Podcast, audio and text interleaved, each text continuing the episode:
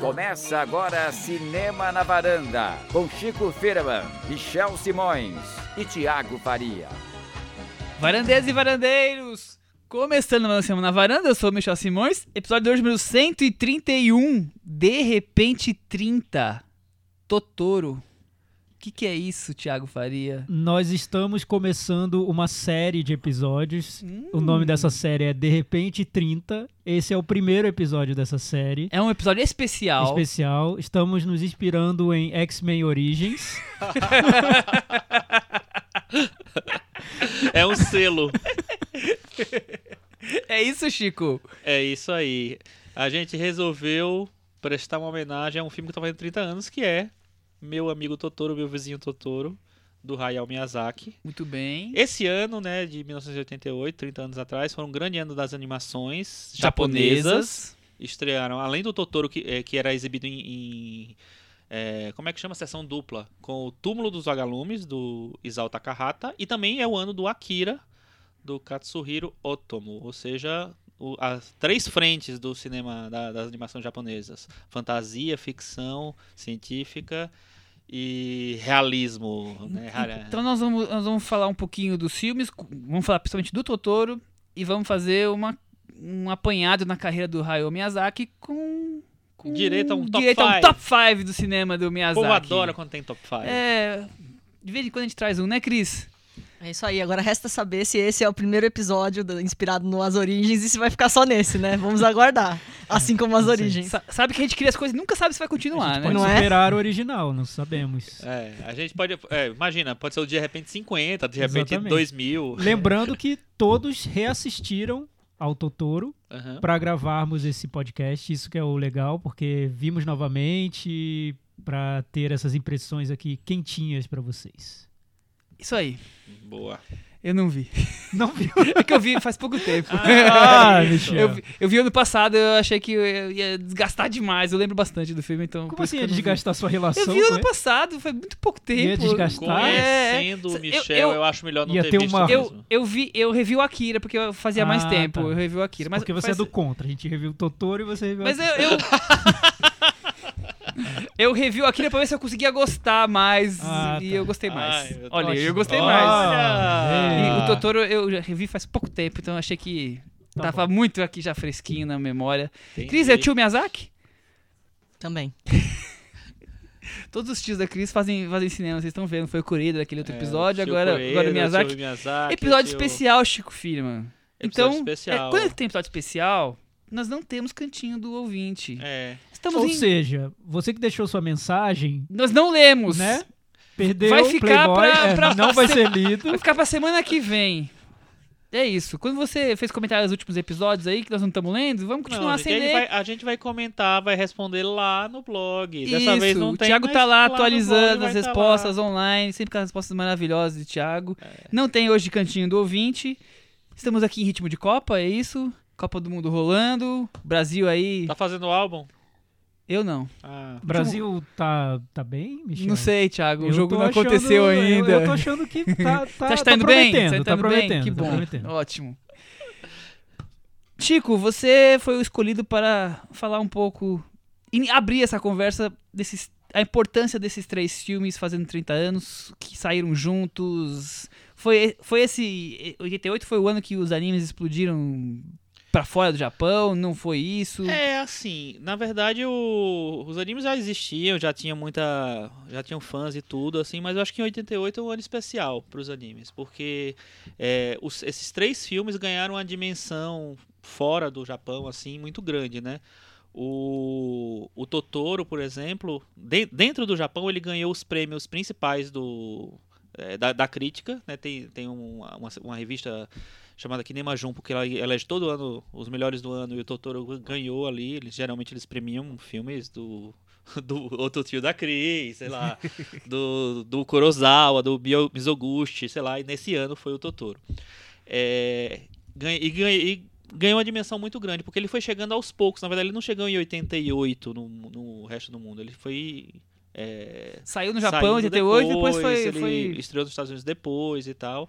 É, o Akira também foi. Ah, esse eu acho que foi mais talvez imediato, porque ele, é, ele vem de um. De um.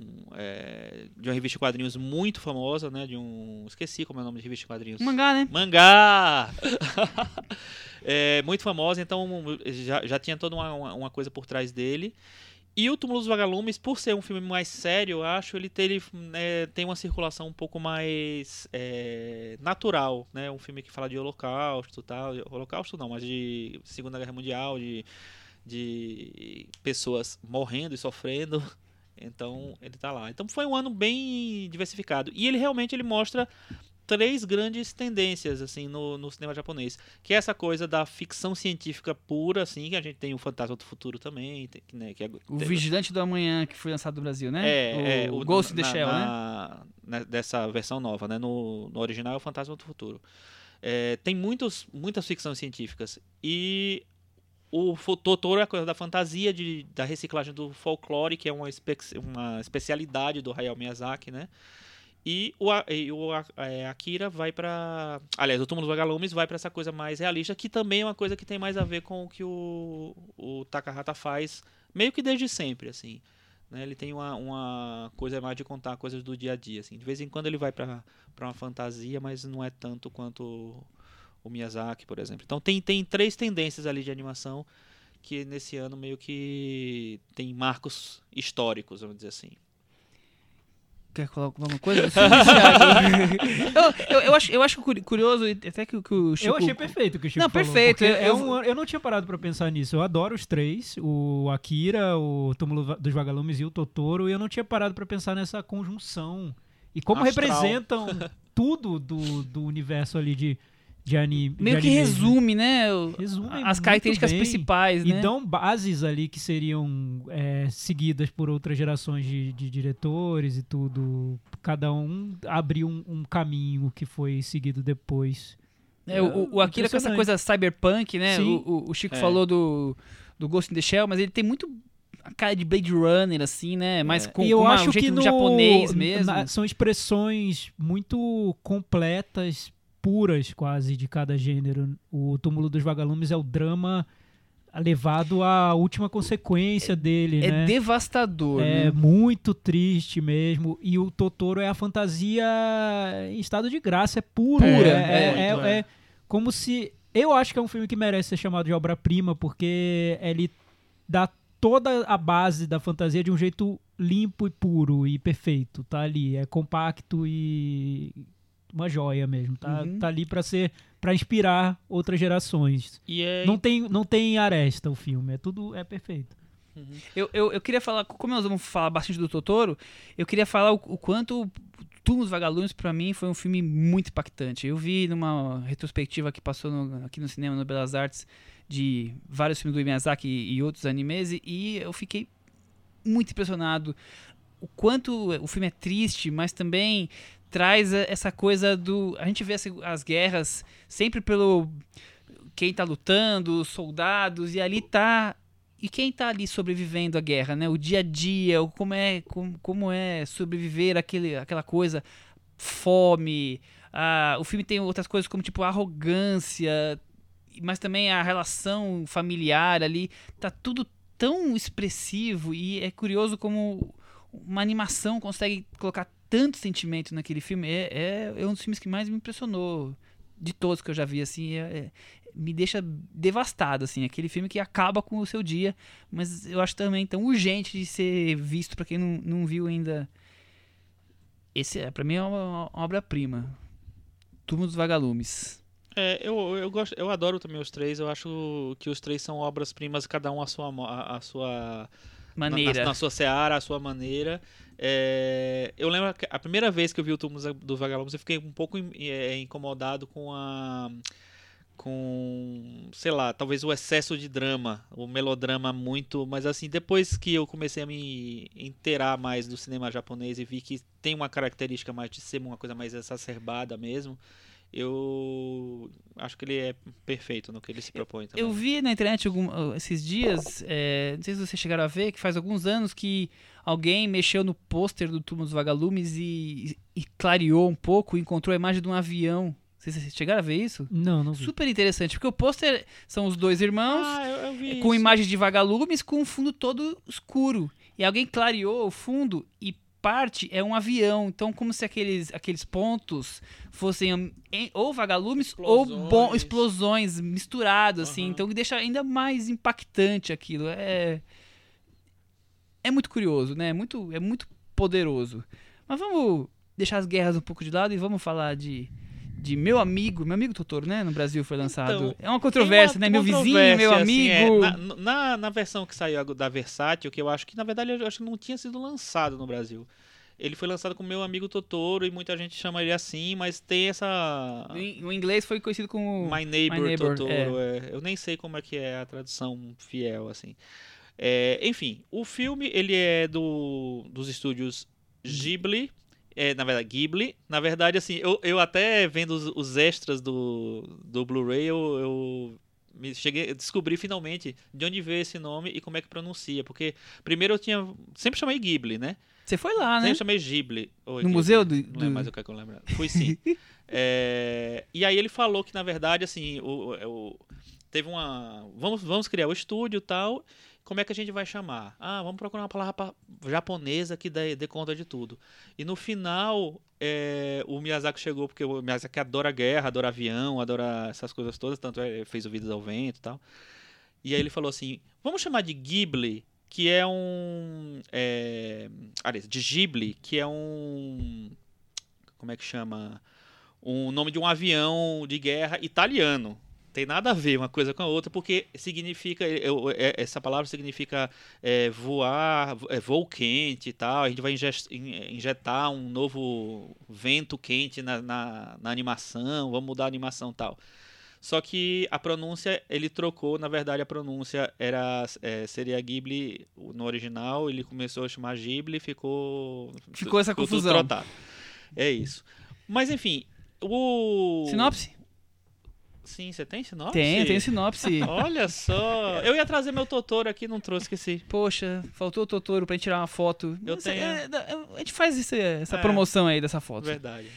Pai e duas filhas se mudam para uma região rural a fim de ficarem próximos da mãe que está hospitali- hospitalizada, Tiago.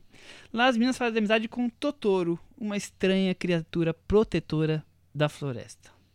Ah, foi decente. Que bom. Foi, ficou ficou Eu boa. acho que pra quem vê, quem assiste ao Totoro hoje, é, sem ter noção da trajetória do Miyazaki, pode ficar com a impressão de que é um primeiro filme. Porque ele tem uma inocência e tem uma concisão que outros filmes do Miyazaki não têm.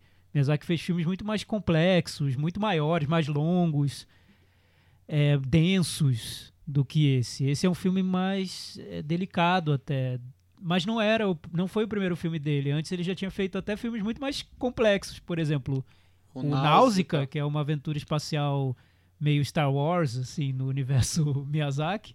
É até um filme que é não, não tão fácil de, de embarcar. Eu, pelo menos, tive certa dificuldade. Eu tive que ver de novo. Na segunda vez eu adorei. É, a segunda vez eu também gostei não embarquei tanto mesmo. É, na segunda eu, eu achei bom, mas não melhor. embarquei tanto. É, já o Totoro não. O Totoro é um filme de uma simplicidade É. marcante, Mas né? a- a densidade tá nessa simplicidade, porque ele é simples sem ser raso, né? Ah, sim. E, essa é a magia do e é do curioso Miyazaki. isso, porque quando eu vi pela primeira vez, eu na adolescência eu entrei numa fase de ficar louco por anime. Eu queria ver tudo e, e vi muito filme. E eu tinha visto do Miyazaki o A Viagem de Chihiro, que eu adoro, o Princesa Mononoke, e de- só depois eu fui ver o Totoro.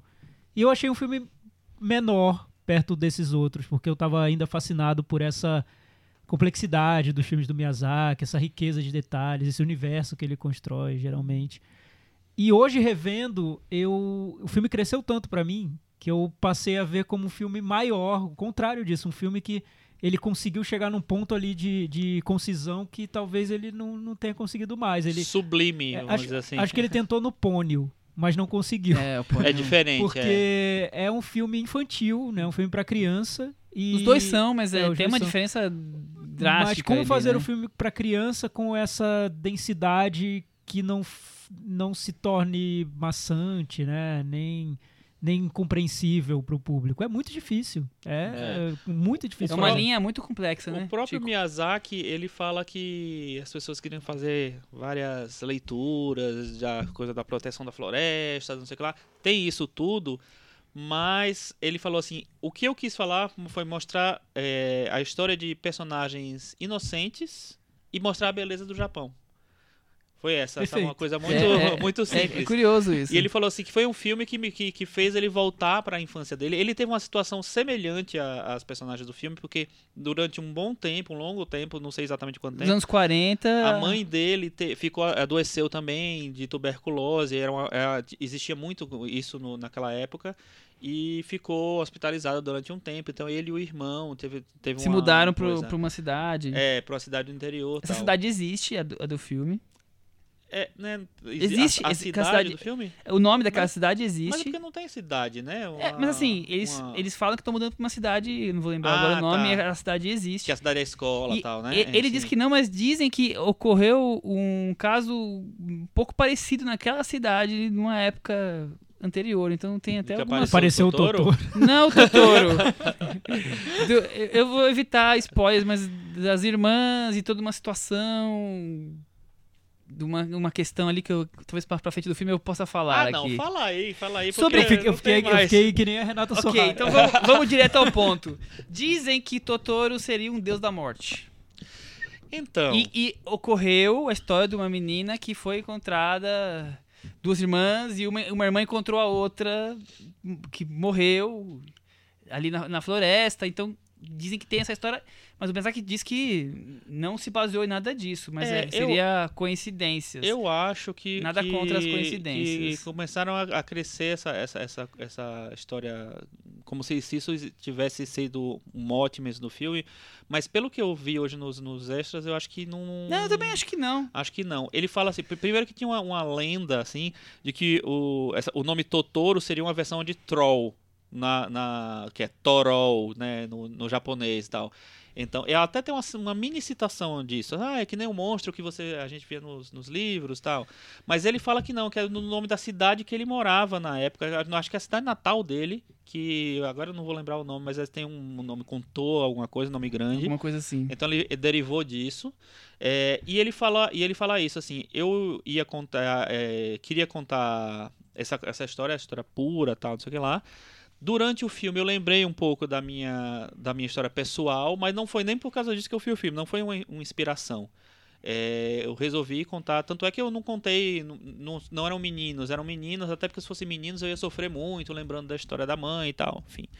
É, e a, a princípio seriam, seria apenas uma personagem, uma menina.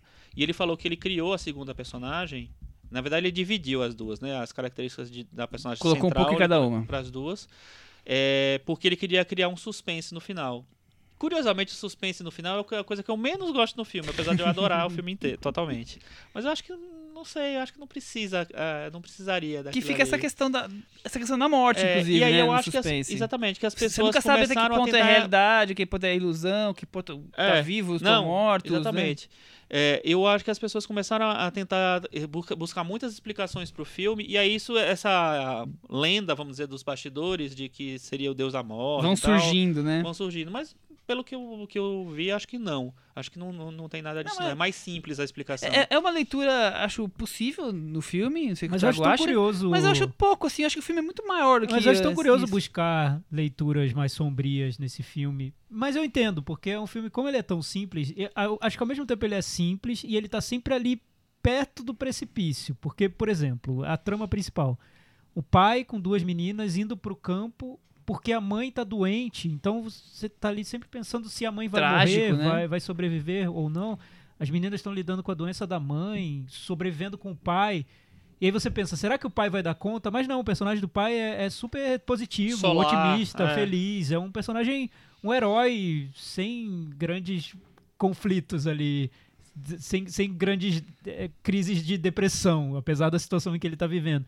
Então acho que o filme sempre sugere algo dramático, mas não vai lá no drama, né? Ele fica mais na fantasia do que pro drama. Então acho que talvez por isso as pessoas abram essas possibilidades na, na cabeça delas, como espectadores, pra ver o drama que o filme não entregou É, e que sugere. E eu acho que tem que a- a- hoje em dia talvez as pessoas estejam mais acostumadas a essa- esse universo mais mitológico das, dos De animes, fantasia do, e tudo do mais. Japão, né, e tal. Eu, mas eu acho que naquela época, co- como era uma coisa que tava meio que ainda é, sei lá, vamos dizer recente assim, eu acho que tinha coisas muito isoladas, tipo Contos da Lua Vaga do Mizoguchi, que é um filme que mexe com essa coisa de morte, vida e etc.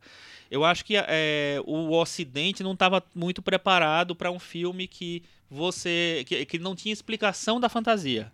Então, por exemplo, é uma- um momento em que de repente você lida com, a- com, com um personagem fictício, sei lá, uma criatura tal. Você coloca uma menina sozinha pra viver aquela, a- a- aquela primeira, na- a primeira cena, o primeiro encontro né, da Mei com, a- com o Totoro. Ela tá sozinha, então você pode imaginar, ah, é um devaneio, é uma ilusão, é um. E eles estão e elas, os personagens estão sempre dormindo antes do, de É. ver Que é- a é outro- fantasia, né? Que é outra questão entre, Ele- entre realidade É, e ilusão que o filme vai. que acontecem E ele deixa isso bem né? pontual no filme, É. né? Em nenhum, em nenhum momento, porque nos filmes posteriores dele, essa, essa confusão de realidade e fantasia tá muito mais aberta. Você mal sabe onde um começa e o outro termina. Termina. E a Chihiro é muito isso, né? Mas nesse não, a as personagens fecham os olhos e depois começa a situação de E, fantasia. e os adultos só encontram eh, as crianças quando dormindo, Exato, né? Quer exatamente. dizer, e, É. e nunca vem o Totoro, Qu- né? Quando elas veem o, o Totoro pela janela, elas acordam de um sono. Elas estão sempre numa situação de sono e ah, quase É. acordando Hum. ou quase dormindo. Mas é que nunca deixa claro o que, o que, se é realidade, se é, são sonhos da- das duas meninas, né? É, tem muito do Alice a País das Maravilhas. Tem, teria mais, no- vai ter mais no Viagem de Chihiro, bem mais explicitamente, Uhum. né?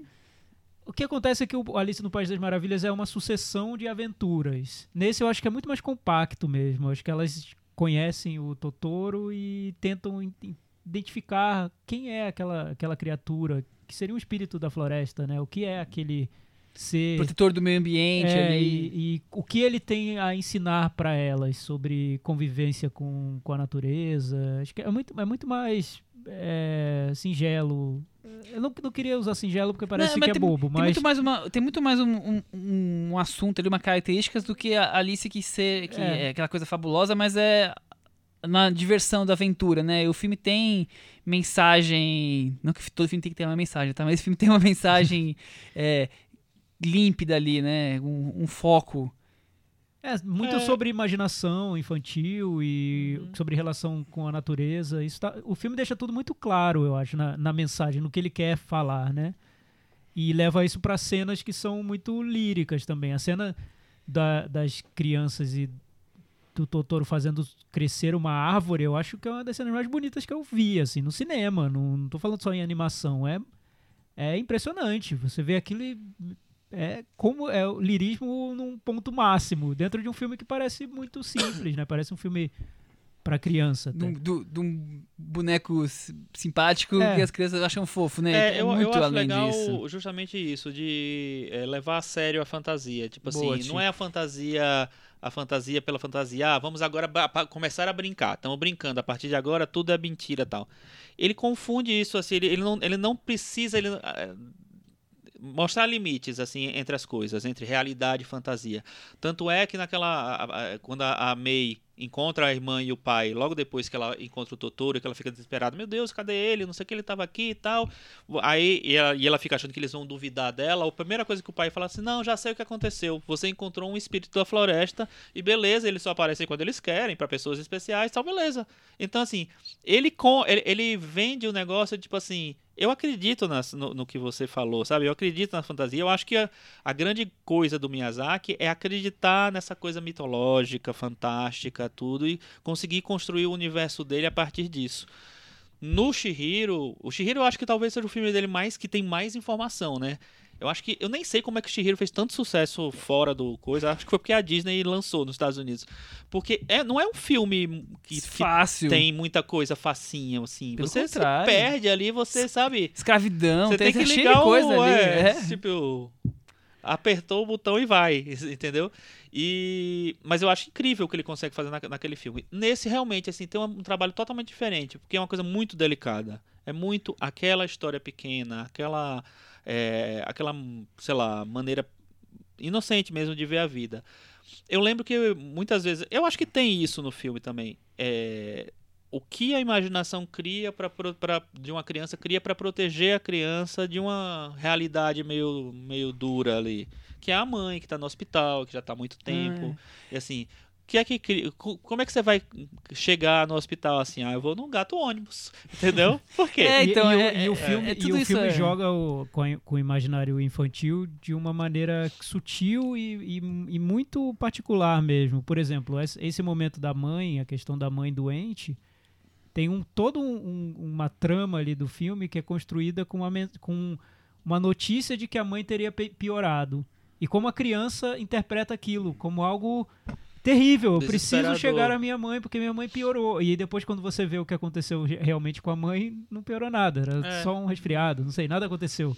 E, mas na cabeça da criança que é imenso. Que cria né? a, ilus... é, é a coisa da ilusão, né? Do, do, é. do, sonho. E outra coisa é que o Chico falou da relação do pai com as filhas, que eu acho que o filme mostra isso de um jeito que é, é, é tão sutil e, e profundo ao mesmo tempo, porque a maneira como o pai faz, lida com as filhas para que as filhas não sejam medrosas, não tenham medo de tudo.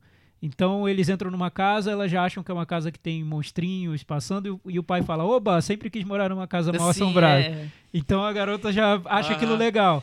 E tem uma ele das brinca crianças... com a realidade e, e, a, e, a, e a, ilusão, né? E é. a fantasia, e né? tem uma das crianças, a menorzinha, justamente a que encontra o Totoro, é a mais corajosa. Ela só encontra o Totoro porque ela vai, ela quer, é. ela quer mexer. Ela encontra o Totoro pela primeira vez e vai lá, balança o bicho, vê, mexe nele. Porque. E ela, ela tá sempre com a cara meio brava, é, assim. Ela, ela é corajosa. Né? Ela é corajosa. Ela vê, acho que uns girinos no, numa poça e vai lá e Cutuca, mexe no girino. É. Então, a, o filme acho que mostra que a maneira como o pai lida com as filhas faz com que as filhas tenham coragem de viver, de, de descobrir as coisas, de, de embarcar nas aventuras delas. E tem muita. Tem uma sabedoria aí no filme, né? Hum. Que em eu, vez de você criar crianças amedrontadas, você está criando crianças é, prontas para o mundo. Eu, eu, acho que o Miyazaki tem esse, nesse filme principalmente, tem esse segredo de misturar tantas coisas que são fundamentais para a cultura japonesa ali, né? Então, desde essa coisa que o Thiago tá falando, da coisa da, de como lidar com as crianças, até a coisa da fantasia, e também aquela coisa da filosofia, acho que é Shin, shintoísmo, né, que, que é essa filosofia japonesa ligada ao meio ambiente, aos antepassados. Quer dizer, ele consegue colocar tantos elementos da cultura dentro desse universo aparentemente tão tão simples de crianças relacionando com bichinhos entre é, ilusões e, e, ele vai e muito ele vai muito ao básico a, a, a é, é. essência das coisas né porque toda essa cultura oriental no Ocidente acabou ganhando um tom místico hippie, né? Hippie, esse que é o e ponto. que o filme foge disso total. Totalmente. Não tem nada a ver com isso. Ele vai à, à essência da relação de uma criança uhum. com, com a natureza, com o quintal da casa dela, né? Quando elas chegam no quintal e começam a brincar, tá muito claro ali o que ele quer dizer numa cena banal, né? Boba. E, e com o, o, decorrer da trama, você vê que as crianças vão se integrando cada vez mais à, à natureza ao redor do lugar onde elas vivem. É, ele fala também que, que ele quis fazer um, fi um filme passado. Ele, ele não determina a época, mas eu acho que é essa época de, da infância dele, tipo anos 40, 40 50, anos 50 e tal. É, acho que é pós Ele quis fazer, assim, eu quis fazer um filme com crianças antes da televisão. Na época que as crianças brincavam, entendeu? E aí eu acho que tem isso totalmente no filme, né? Tá totalmente é, explicitado ali, assim. É um projeto muito antigo dele. Ele, ele até ele fazer demoraram 15 anos, desde que ele come, começou a pensar no personagem até ele fazer. E aí tem uma, uma cena lá no, no, nos extras que fala assim que o, um dos ilustradores do filme falou assim, ah, ele, o Hayao Miyazaki chegou para mim e falou assim, é, vamos, na primeira cena já vamos apresentar o Totoro e vai ser assim. Ele falou assim: Não, mas você vai apresentar o Totoro na primeira cena. Não vai fazer um, um mistério, sabe? Uma Tem uma aparição. coisa. Aí ele, o, esse cara falou, citou assim: Veja ET, o extraterrestre. o cara aparece depois de meia hora. E aí no final ele vai construir todo, muda toda a concepção inicial do filme dele pra apresentar o Totoro, criar uma- um suspense da, da, da É, chegada acho, do acho Totoro. que o filme tem uma hora e vinte, o Totoro aparece com 40 minutos. Por aí, é. Demora, Porque demora ele pra aparecer. vai criando esse universo todo, né? Quando, Antes quando tem o Totoro aqueles, aparece, aqueles você já tá imerso naquele mundo. Antes tem aqueles Monstrinhos da- monstrinhos da, Fuligem. Fuligem, né? é. É, ele vai criando, É. construindo. E é muito interessante a maneira como ele introduz, apesar de ser um filme, é um drama, né? um- delicado assim, é um filme com muito humor também, né? Então, a primeira cena aqui em que aparece o Totorinho e o Totorozinho é muito engraçada, porque assim é completamente nonsense. Eles estão lá andando lá com o negócio embaixo da meio que uma trouxinha, né, tá, assim. Aquela coisa de tipo, pedindo vão- carona, né? Com uma É, trouxinha, ignorando completamente a assim. menina lá. Na hora que a menina vai pra cima dele, aí ele se materializa, né? Que ele é meio é, intangível, sei lá. E aí ele hum, começa a dinâmica do- dos personagens ali. Eu acho muito legal como ele, como ele criou também personagens super bem definidos. Por exemplo, a May eu adoro. Acho um personagem Ah, é incrível, incrível. incrível. Mas um personagem que eu gosto muito é o Kanta, que é o vizinho, o menino vizinho. É, eu ia falar nele. Que fica super meio apaixonadinho ali quando chega a, me- a outra menina, a Satsuki, eu acho. E só que é- é, ele não sabe lidar com aquilo. Eu acho muito legal. Todas as cenas que ele não sabe lidar com aquilo, ele, o a jeito dele é tipo sair, jogou e saiu. Sai fora, né? Sai fora. não, não quero lidar A com relação entre menino e menina, né? É, Tá ali também, né? É. De maneira simples, A relação mas dela tão no- na classe, no, no colégio, com os amiguinhos, Amiguinhos. quando a irmã menor chega e todo mundo fica espantado com a presença daquela menina menor. Enfim, coisas, detalhezinhos do cotidiano que. Que são tão comuns, né? é, e que Cris- o Miyazaki observa muito bem. Alguma E- pincelada sobre Totoro? O que, que ele significou? O que Eu acho curioso como ele criou um personagem tão icônico, tão símbolo do Japão e nunca caiu na tentação de querer fazer uma continuação. De querer fazer alguma coisa que, que, que, fosse, que sempre se falou e tal. E ele Sem quis, caça-níqueis. ele quis manter como se fosse essa fábula de, de- esse conto de fadas criança, assim, né? Tipo, Capitão América primeiro Vingador, Totoro primeiro Pokémon e fechou aí e nunca mais. Ele quis manter Cris isso aí. nosso personagem querido. A Cris tá sempre fazendo o Coitado. Japão lado B. A Cris sempre com essas tiradinhas Mas foi, incríveis. foi engraçado você falar isso porque é, o, eles achavam super arriscado lançar o Totoro, tanto é que eles lançaram uma sessão dupla com o Túmulo dos Vagalumes, que pra eles era um filme já fechado, Os já, dois eram do mesmo estúdio, é, já consolidado. consolidado, que ele ia, antes- ia ter o, a- o seu circuito e tal. Foi um sucesso mesmo. E o Totoro não foi tanto sucesso. Passou acho que uns dois anos até que o, o, o brinquedo do Totoro começou a fazer sucesso. E aí criou-se um novo culto em relação ao filme, assim. Aí o filme foi des- O, descoberto. O, filme digamos foi, assim. exatamente. Ele demorou um pouquinho. mas, eu, assim. eu- mas eu consigo entender. Acho que é, É. um filme que. É o que, é o que eu digo. No Parece, próprio parece muito. É, é infantil sem ser. À primeira Infantil. vista, É. ele é pra um público infantil bem É. pequeno. E ele À primeira vista não é galinha é. pintadinha. É, mas não é galinha Ele não é galinha pintadinha. Não, não é. Eu acho, ele- eu acho que ele é, ele é muito denso sendo simples. é muito interessante essa. essa o que, é, sei lá, essa mistura que o filme consegue, essa coisa do meio, assim. Acho que ele é muito. Muito único, assim. E acabou sei- sendo. é, Eu vi, on, vi ontem o filme de novo, né? Eu tinha visto há muito tempo, vi ontem e parece um filme que foi feito ontem. Ele, eu acho que é um filme eterno. É desses poucos filmes que, Eu Que vão ficar pra posteridade. sempre É. e tanto faz, né? É um, é um dos milagres da animação, eu acho. Quando é. Claro, quando é uma animação que não fica datada também, que tem um Sim. traço muito específico, é muito bem pensada pro que está sendo feito, é, é para sempre, né? Ainda Eu mais um acho. filme tão é, deslocado de qualquer contexto, tão ali focado no que ele quer transmitir. Eu acho que nunca será um filme datado, Eu né? acho que não. Porque, é porque ele, impossível ele, ser ele- datado. porque né? ele trata de temas que, certeza, que vão estar eternamente no nosso Sempre, a cotidiano. imaginação, a relação entre pais e filhos. Relação entre, entre menino e menina, entre irmãos, É, entre irmãs, com o meio ambiente, são, são temas que nós não estamos sempre em volta com, com esses temas. E aí tá como fazer de maneira simples, você consegue fazer reflexões e um filme tão profundo. É, é, o, o, o risco de fazer um negócio simples é ficar raso, e eu acho que ele consegue tanto dar densidade quanto se comunicar em vários níveis com o espectador. Né? Tem vários motivos para você se interessar e se envolver com aquela história. Eu acho que, ele dá muitos elementos, assim. É, eu lembro, a primeira vez que eu vi Totoro, eu demorei muito, né? Porque, não sei, ele não tinha, na verdade, ele não tinha se lançado no Brasil, nem, nem no cinema, nem em DVD, há muito, passou muito tempo. E aí, depois de muitos anos, eu acho que faz, se você brincar, faz 10 anos que eu vi, exatamente, eu acho. Ou, foi, ou 10 anos ou 11 anos.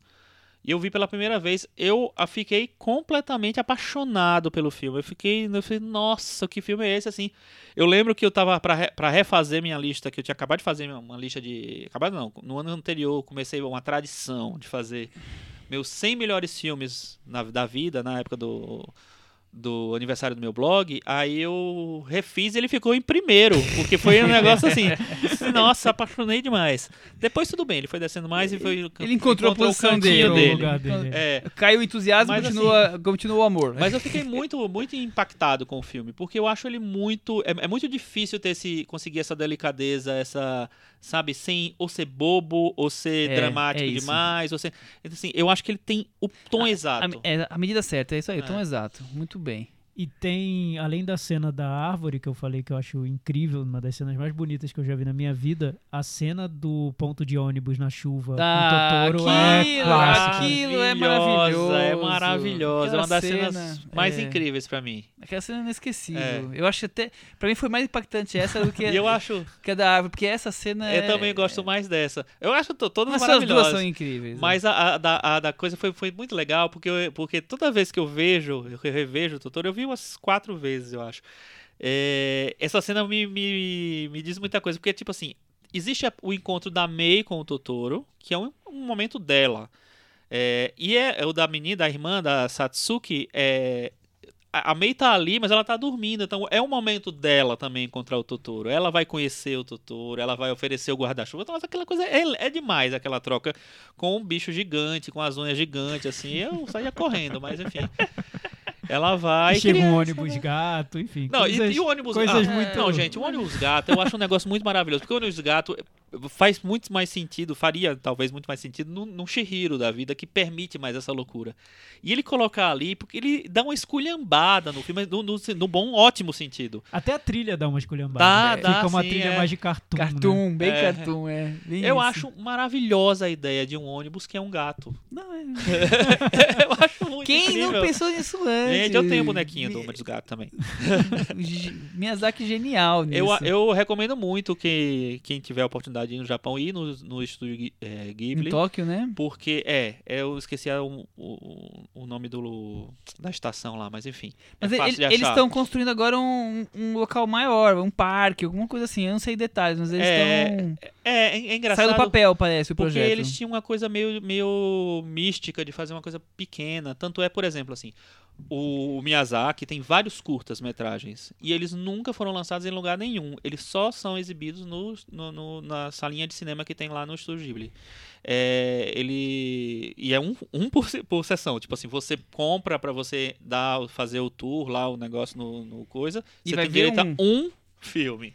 E vai lá. Então, gente, eu quero ver todos. Ele tem uns seis ou sete ou oito, sei Não, lá. mas é quantos. maravilhoso. É, é a lógica do biscoito da sorte, É, quase, né? Você só vê um e você É. não sabe qual você vai ver. Enfim. E aí é muito legal Boa. porque tem, tem um ateliê mesmo, sabe? Os lugares que eles, que eles vão e que eles, eles é, desenham. Tem várias. é, logo na entrada tem uns, uns brinquedos, vamos dizer assim, né? De ilusão. Você não pode pegar, é todo num vidro, sabe? Mas eles ficam rodando, girando, criando vários efeitos de óticos ali. É, e aí você anda pelo negócio. Tem um, um Totoro gigante, é, que é o símbolo do coisa, inclusive. é, no estúdio, no, fora do estúdio e tal. Tem aquele robozão de ferro gigante. Qual é o filme do robozão mesmo de ferro? Você lembra? Castelo O Castelo no Céu. no céu. O Laputa. La puta. Eu adoro esse filme também. Acho muito bom. Aliás, todos os filmes do Miyazaki eu gosto. Então Enfim. o Chico já tá dando a recomendação dele. Se quem for pra Tóquio, vá na mansão. Mas não faça que nem eu, que tenta comprar no mesmo dia, porque no mesmo dia não vende. Ah, é verdade, é. E eu não consegui ir. Não, tem com- e é super complexo. Eu não sei se melhorou, porque eu fui faz três, quatro anos, sei lá. É, é muito complexo. Você tem que. Ele vende, ou vende lá, ou vende numas lojinhas, numas maquininhas é, em lojinhas de conveniência que estão todas em japonês. Você não consegue comprar do Brasil, por exemplo. Aí você vai lá. É, é, a gente pegou um passo a passo do, num videozinho no YouTube pra ensinar, que ensinava Como, como, é que comprar faz pra... e, e mostrava todos os ícones que você tinha que saber, porque ele não tem nenhuma palavra em português. Praticamente a Disney não, japonesa, em- né? é. Tá super focado em A vender, teve- né? Em- A gente teve que pedir a, a- ajuda a um vendedor dessa loja. é, que foi lá, também não sabia, o cara não sabia falar uma palavra em inglês nem em português, e ele foi super solícito e a gente Até conseguiu a no final chegar é, ao, ao ingresso. Sensacional. Mas é muito legal, vale muito a pena, muito legal. E pra quem não conseguir ir, tem um documentário bem legal sobre os Sim. estúdios Ghibli. É o Ghibli que fala? É o Agora? reino. Esqueci, hein? Enquanto a gente procura, é, eu a Cris fico. da guarda-graça. Oi. eu fico com a pureza da resposta das crianças. Que momentos É, maravilhosos a nós gente estamos oferecendo para aos um nossos pouco, ouvintes. né? Vai procurar.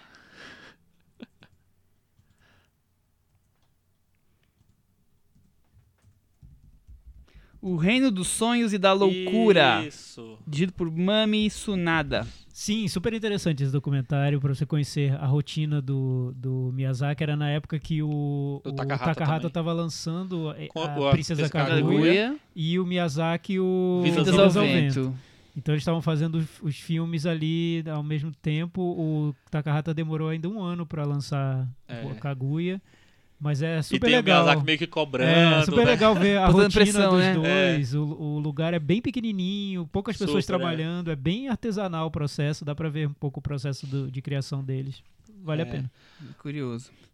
É, já que nós falamos bastante de Totoro, vamos continuar falando um pouco de Miyazaki até a gente finalizar com, com o top. É, Primeiro, acho que vale comentar que o primeiro filme do Miyazaki está na Netflix. O Castelo de Cagliostro. Ah, é? Tá na Então, Netflix? entrou recentemente na Netflix, então quem te quiser conhecer, é um, é um filme curioso, é um filme mais de aventura do que. Depois ele acabou voltando algumas vezes, né? É, o traço ainda não é o traço final. Não, ainda não assim. é. O- No, no Náusea já tem um Já traço tá que mais ele mantém- forte. que ele mantém, mas nesse é bem diferente. Mas eu acho que alguns pontos que a gente pode destacar aqui, que digamos que seriam obsessões que se repetem no cinema dele, além da questão do traço, aí vamos deixar o nosso especialista em traços, o Thiago, comentar. É que você, tô brincando que você já falou uma, uma duas vezes sobre o, o traço do, do Miyazaki, mas eu acho que ele tem uma, uma obsessão por a questão do meio ambiente. Tem vários filmes dele, inclusive hero- e- heróis, heroínas. Tem muitos filmes em que o- a heroína, que é o, o, o grande figura da central, né? A mulher, no a caso, mulher, né? Como mulher. É, tem uma questão de, de guerras. O filme. Vários filmes têm a ver com guerra e muito com avião, tanto que Vidas ao Vento, que acaba sendo o filme mais adulto dele, tá ligado a um, um arquiteto de aviões, eu não sei, um projetista, alguma coisa assim. E eu não tinha notado que no Totoro tem uma cena que o menino tá brincando com a com Tem. avião, né? Tem que também. eu- E, tem alguma explicação que é um modelinho também de não sei o que lá da época da guerra. Então são, são alguns, algumas obsessões que eu tô jogando aqui pra gente debater no cinema dele co- como um todo. Thiago, fã de Miyazaki, fã dos traços de Miyazaki. Ah. Acho Ah. que você resumiu bem. Não sei, difícil falar so- sobre Miyazaki. Eu entrei um pouco mais pela Princesa Mononoke e Viagem Chihiro. Você começou por esses. Foi, acho que foi mais. Comecei por Mononoke. meu foi a Via Chihiro. O Viagem de Chihiro Eu eu, vi no cinema. É, também. Mas antes eu vi o, o Mononoke em DVD. Não tinha saído no Brasil, mas tinha. Perto de onde eu morava tinha uma locadora de DVDs importados. E aí eu aluguei, Encontrou. achei incrível, achei maravilhoso. Só que foi com Viagem de Chihiro que eu acabei me apaixonando mesmo pelo cinema dele. Tiaguinho, Little Tiaguinho já via filmes japoneses na Ah, língua então, original. Engraçado, é engraçado isso. Você Mas o Chihiro isso. já era, já era grandinho. ter- já, já era grande o, o- o Miyazaki, mas engraçado você ter dito isso, porque quando eu era criança, lá no Rio de Janeiro, em Campo Grande, o meu vizinho da frente era um japonês e o pai dele trazia fitas de desenhos animados Ah, em japonês pra ele ver. Então a, a vizinhança toda se reunia na casa dele pra assistir a desenhos em japonês, sem legenda, sem nada, e ele explicava pra gente, ó, tá acontecendo isso Ah, aqui. que legal. Então eu vi muita coisa de, de animação japonesa, Aham. meio sem querer. Nem sabe o que brincando. que foi o certo ali É, na... é. Lá em Campo Grande. Em Campo Grande. De Olha. Campo Grande também. Mas só o- sucesso. sucesso. Mas- O polo de exibição de- do anime De japonês. filme japonês. Mas o, o que o Chico falou sobre o Viagem de Chihiro ser um filme quase psicodélico, né? De, com Nossa, várias como camadas é. de sentido e tudo. Eu vi umas três vezes e eu acho que eu nunca não consegui captar tudo que o filme tem pra transmitir. Mas um nem dá. exemplo bom disso, dessa complexidade do filme, é que tem uma personagem que são duas irmãs gêmeas. E a que, traba- que trabalha numa casa de banhos que tem no filme, ela é super ríspida, rigorosa, chata mesmo. Casca grossa, casca né? E quando a Shihiro, a Shihiro vai encontrar a irmã dela, que mora numa casinha do campo, a irmã dela é super dócil, super simpática. Eles são gêmeas no filme. No filme. Eu fiquei tentando, quebrando minha cabeça para tentar entender o que, que isso significava. Até que eu li uma entrevista do Miyazaki. Aí perguntaram pra ele sobre as gêmeas. Por que você criou aquelas irmãs gêmeas no filme? Bem, bem pra lá de David Lynch, né? Aí ele falou: Não, eu só criei porque eu quis mostrar que no trabalho a pessoa é de um jeito e em casa ela é de outro. Eu falei: Meu Deus do céu! Simples, tão simples. Precisava ter feito isso com a minha cabeça.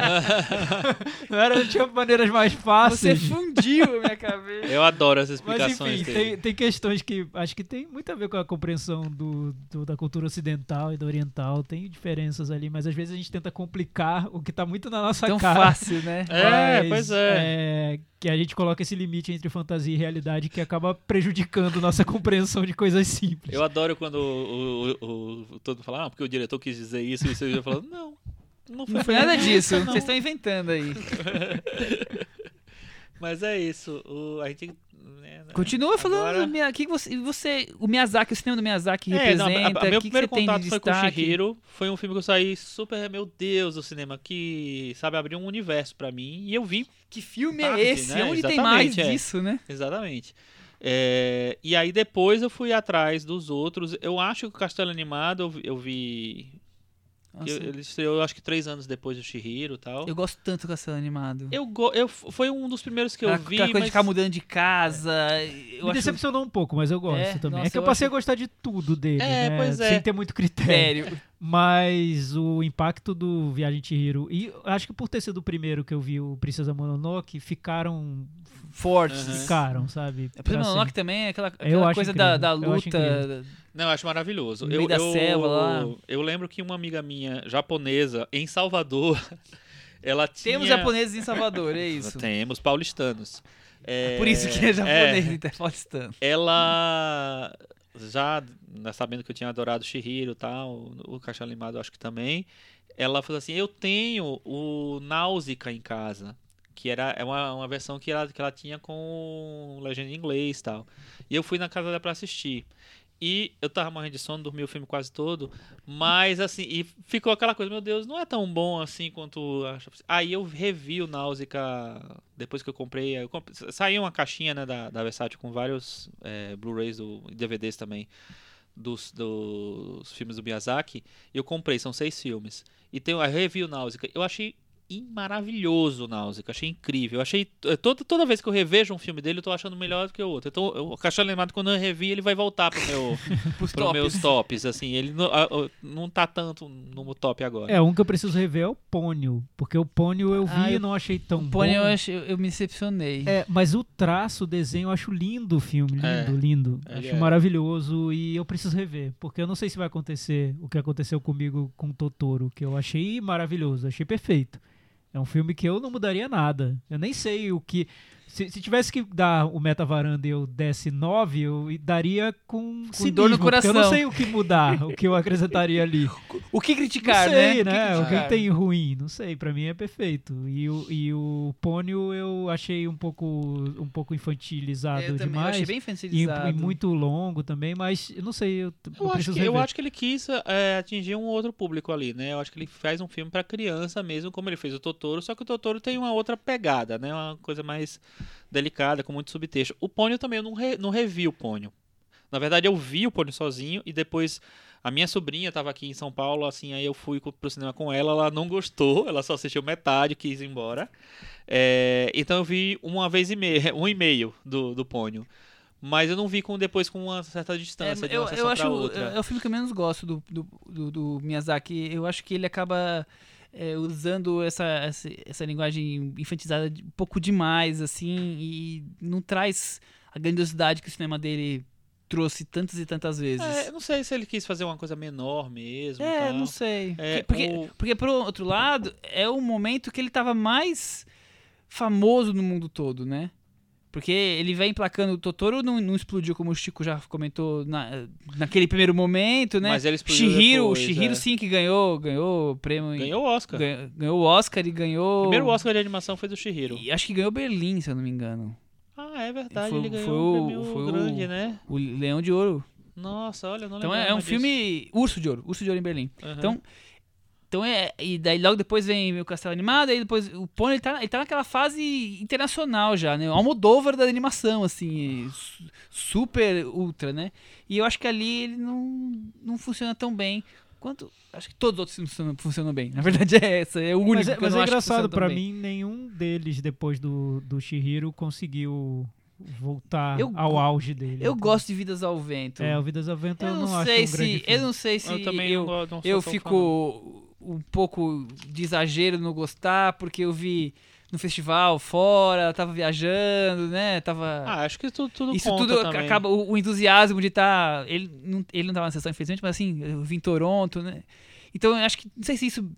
Mas também, por outro lado, eu vejo muito dessa coisa.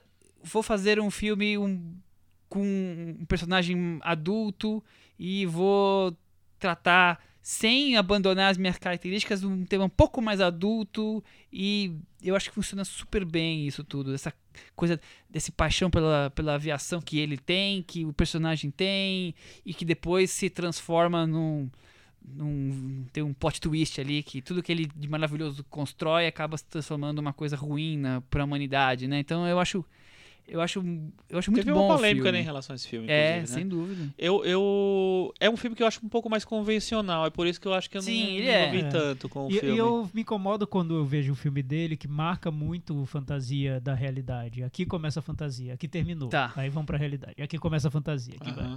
Porque parece que a cobrança da fantasia é, virou, virou parte da grife Miyazaki, né? Tem que ter a fantasia. E nesse caso ele queria fazer um filme adulto mesmo.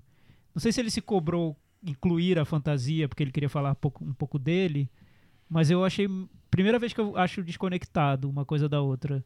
Não sei se é, talvez tenha sido proposital e só com 60 anos eu vá entender. Ah, ele quis dizer isso, a vida é assim mesmo. Mas eu, eu senti que estava tudo muito calculado. Aqui entra a fantasia, que parou, agora eu vou contar o drama histórico e vamos voltar. É, eu acho o filme... Achei um pouco até enfadonho mesmo. Eu Me achei, decepcionou. achei um pouco cansativo também. Mas é, é interessante porque, assim, como eu. é, Acho que todos nós, né, vimos a- os filmes dele de trás pra frente, na filmografia não foi, dele. não foi pra frente. cronologicamente né É, é interessante esse impacto. Porque eu imagino que a pessoa que tenha visto o Náusica, aí viu o Laputa, aí viu o Totoro, assim, você vai criando um imaginário, assim. A gente já começou com o Shihiro, o- já começou com o Mononoke, que são filmes que tem... O Mononoke tem muito elemento visual, tem muita, muita mitologia ali também, né? É... Depois, eu, eu gostei muito de quando de todos os filmes que eu, que eu vi dele, assim. O Laputa eu, eu achei maravilhoso também. Eu preciso rever esse filme, porque é um dos que eu vi há faz mais tempo. Foi o assim. último que eu vi, então é, É? tá bem fresquinho. Eu achei ele delicioso, assim. O Porco Rosso, que eu acho que tá- tem um- Ah, eu gosto uma pegada parecida um pouquinho assim com o Vidas ao Vento, que tem essa coisa do aviador também. Eu adoro, acho maravilhoso. Acho ele um, um filme também meio mais aventura, assim, A sabe? figura, a figura do porco rosso é, é curiosa, É. do porco voador com aquela coisa italiana e ser aviador. É, é, eu tô me repetindo, né? É, eu, eu achei, eu achei tão, tão carismático aquele personagem. Eu achei incrível é, o personagem. E outro que eu gosto demais também é o Kiki, a- o serviço de entrega de Kiki. É, que ele adoro, faz um filme- muito legal. Um filme, é um filme mais feminino dele, talvez, né? Mais delicadinho, assim, com uma protagonista mulher. Assim, não, eu tenho o Totoro, né? Mas assim, e é uma e tal. Eu acho ele muito bonito, muito bem resolvido também. Adorei, assim, eu acho que essa fase dele dos anos 80 até o início dos anos 90 é, eu acho sublime, acho um incrível, assim. E depois eu também acho bom. Não, acho muito bom, acho tudo muito bom. Mas eu noto que até o, o Shihiro. Era o Shihiro é o auge. é. né? O Shihiro acabou e aí ele tenta se reo- reo- reorganizar. O Castelo Animado eu já acho bem inferior ao Shihiro. Acho que. Ah, com certeza. Eu gosto muito, mas é que o Shihiro é uma coisa inexplicável, assim, É. de, É. de- resume de muita coisa no excelência, cinema, é. no cinema dele, né? Eu acho. E tem também uma melancolia ali, que é algo que talvez muitos não esperassem do- de um filme dele. Ele vai para um nível. Tem uma cena que ela, ela segue com o, o espírito da floresta num, num Aham. trem, e aquilo é de chorar, né? É muito triste mesmo. É, tem, e você não consegue explicar muito bem de onde vem tanta melancolia, o que que significa. Até- ele consegue trabalhar com sentimentos de, de uma maneira muito profunda ali nesse filme. É. Eu quero Também sair acho. daqui e rever o Viagem de a- agora, agora. E como Eu ficou o nosso ranking? Como- Aí, A um terminando, top a five gente fez um top 5 para complementar aqui a nossa conversa. É, sempre temos aquela mençãozinha honrosa que ficou para os serviços de Kiki. Serviço de entrega de Serviço de Kiki. entrega de Kiki, então a nossa menção honrosa, um dos filmes que foi É bem tipo votados sexto. por, por nós aqui. Exatamente, mas não entrou no top 5. O quinto colocado, Náusica. Eu adoro. Acho incrível. Eu, eu- a segunda vez ele cresceu muito, cara. Assim, Impressionante, assim. Eu fiquei super apaixonado pelo filme. Eu acho que eu votei em terceiro, se não me engano.